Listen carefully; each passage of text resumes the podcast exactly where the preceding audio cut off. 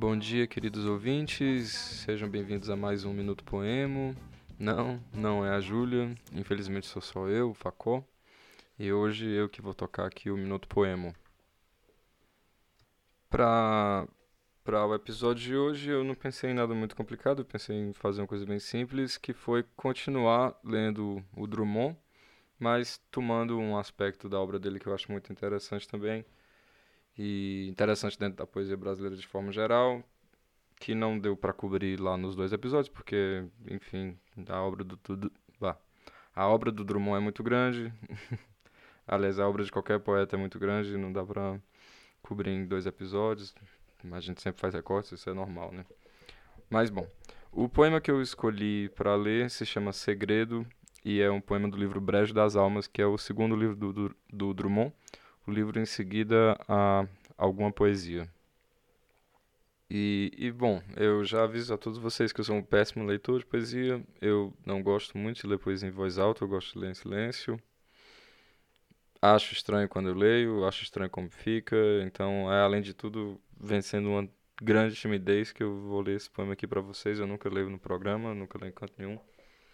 Então, é um grande exercício de descentramento para mim ler esse poema para vocês. Segredo. A poesia é incomunicável. Fique torto no seu canto. Não ame. Ouço dizer que há tiroteio ao alcance do nosso corpo. É a revolução? O amor? Não diga nada. Tudo é possível, só eu impossível. O mar transborda de peixes. Há homens que andam no mar como se andassem na rua. Não conte. Suponha que um anjo de fogo varresse a face da terra e os homens sacrificados pedissem perdão. Não peça.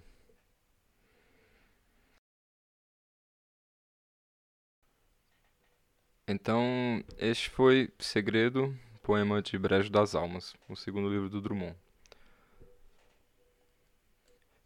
E foi engraçado porque durante a preparação do episódio, dos episódios sobre o Drummond, eu, eu acho que não cheguei a sugerir esse poema, mas eu cheguei a falar dele como um poema famoso do Drummond e principalmente desses versos Tudo é possível, só eu impossível, como versos conhecidos do Drummond, e o pessoal falou assim: "Ah, que versos conhecidos assim?". E eu fiquei nessa dúvida que vocês podem responder também interagindo se vocês associam esse a um poema conhecido do Drummond ou não.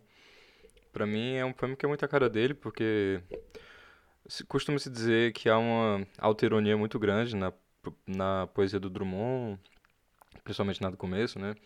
Que tem esse eu que se ridiculariza, que se corrói, num sentido mais negativo.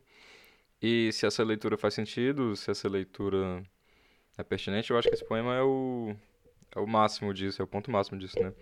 É um poema muito constrito, cheio de ordens negativas, né? Voltadas para o próprio lírico. Fique torto no seu canto, não ame, não diga nada, não conte. Então, um poema assim muito reprimido, de muita autorrepressão, que já começa com esse título, né, Segredo, com esse aspecto incomunicável da poesia. E então, é, para mim é, é a cara dessa dessa característica da obra do Drummond. Mas não é bem por causa disso que eu que eu trouxe esse poema é, eu resolvi trazer ele por conta das imagens que ele traz aqui. Ouço dizer que há tiroteio ao alcance do nosso corpo, e na outra estrofe, o mar transborda de peixes, há homens que andam no mar como se andassem na rua. E por que, que eu resolvi falar dessas imagens?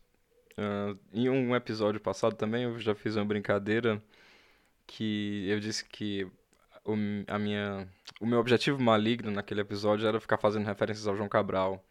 E aqui eu fiz um pouco a mesma coisa, porque essas duas imagens elas são reescritas pelo Cabral no livro de estreia dele, no livro Pedra do Sono, e talvez seja por isso que eu achei que esse era um poema tão conhecido do Drummond, porque esse poema foi importante para minha pesquisa de mestrado, não sei bem.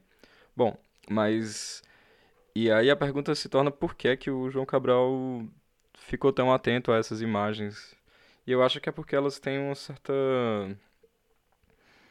Uma certa. Pegada surrealista, né? E a palavra que eu queria chegar finalmente é essa, surrealismo, porque eu acho que esse livro do Drummond tem alguns elementos surrealistas muito interessantes que muitas vezes passam batido pela, pela, pela nossa crítica, que registra muito pouco a presença do surrealismo no modernismo e na, na literatura brasileira de maneira geral. Né? Tem muitos autores que até falam que não houve surrealismo no Brasil, muitos autores que eram avessos ao surrealismo. E de fato, acho que nunca chegou a. Não dá para dizer que ele chegou a se vamos dizer, formar um movimento como formou o modernismo, né? Ele está muito mais para um órgão dentro do corpo do modernismo do que qualquer outra coisa. Então, ele, se você for encontrar o surrealismo, ele na literatura, pelo menos, ele vai sempre aparecer por dentro das outras escritas, né? E é isso que eu acho interessante e que se vê muito claramente nesse livro do Drummond. O próprio poema de abertura do livro, o Aurora, né, que começa assim: o poeta ia bêbado no bonde, o dia nascia atrás dos quintais, tarará, tarará. Então também tem uma questão do desregramento dos sentidos, da embriaguez, que, que se associa bastante ao surrealismo. Tanto desse ponto de vista, vamos dizer, sensório, do desregramento dos sentidos, quanto do ponto de vista linguístico, das imagens das imagens incoerentes, para dizer de uma maneira bem simplificada, tudo está bastante presente no Brejo das Almas mas como ainda uma certa liberdade da imagem apenas. Tem outro poema, por exemplo, o seguinte a esse, né, que chama Necrológio dos Desiludidos do Amor. Começa assim: Os desiludidos do amor estão desfechando tiros no peito. Uh, quer dizer, ainda num tremendo exagero, a imagem continua fazendo sentido, né? Ela não decola completamente assim da, do que seria razoável, mas já tem uma grande autonomia da imagem, eu acho, e esse é um aspecto do livro que o João Cabral vai se interessar muito pro primeiro livro dele, e que torna os poemas de Brejo das Almas especiais e diferentes dentro da produção do Drummond. Então, acho que era era isso que eu queria trazer hoje. Nada muito complicado, mas eu espero que ainda assim interessante para para vocês enquanto não sai o nosso próximo episódio. Então, um grande abraço e até a próxima. Uh, e eu queria fazer um pequeno PS, porque eu estou reescutando o episódio para lançar e eu percebi que eu fiquei fazendo um barulho no microfone, fiquei tocando no microfone e ficou um pouco chato. Peço desculpas por isso e, e é só isso. Ponto final agora.